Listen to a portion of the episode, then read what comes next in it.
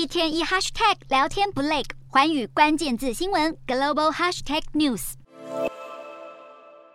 卡达世界杯终于开赛，不过就算位在足坛赛事的最高殿堂，伊朗国家队依然挂念家乡的动荡局势。伊朗队队长哈吉萨菲二十号在首场比赛的赛前记者会上谈到，伊朗被暴力镇压的女权和反政府抗议分子，参赛国球员担心自家的人权抗争，而主办国也被人权争议环绕。英国 BBC 在转播卡达开幕赛时，主持人开头就直言，这是历史上最具争议的世界杯。好莱坞影帝摩根·费里曼惊喜现身，跟卡达知名残疾人士穆夫塔一起担任引言人，感性互动。还有 BTS 的田正国也卖力唱跳。不过这一切对 BBC 来说都不是重点。BBC 主持人在开幕式转播，详谈卡达移民的不公平待遇，讨论国际足总的腐败，探讨卡达的同性恋禁令，甚至还穿插了对国际特赦组织的采访。有部分人事后批评 BBC 在开幕式大肆宣扬主办国有多糟糕，是既虚伪又不尊重。不过这也再度印证卡达的确难以摆脱人权争议的问题。镜头转到同一时间的德国，名叫特利普的艺术家在体育场馆点燃两万支蜡烛，还在草地上摆出了六千五百颗填满沙土的足球，用艺术手法为那些卡达的血汗移工默哀。